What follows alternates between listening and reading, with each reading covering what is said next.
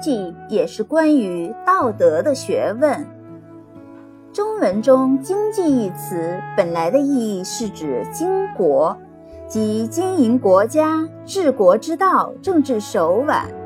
因此，我想请诸君记住的是，“political economic” 所讲到的，并不是整体的经国及处理国家之财政事宜，故而不能谓之为经济。真正的经济所强调的，并不限于使一个国家变得富足有钱。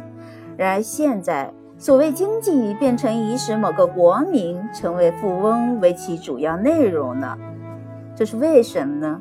因为人们觉得国家有钱了，所有的事情就都好办了，而忘掉了国家这一组织除了金钱之外，还有许多许多别的需要。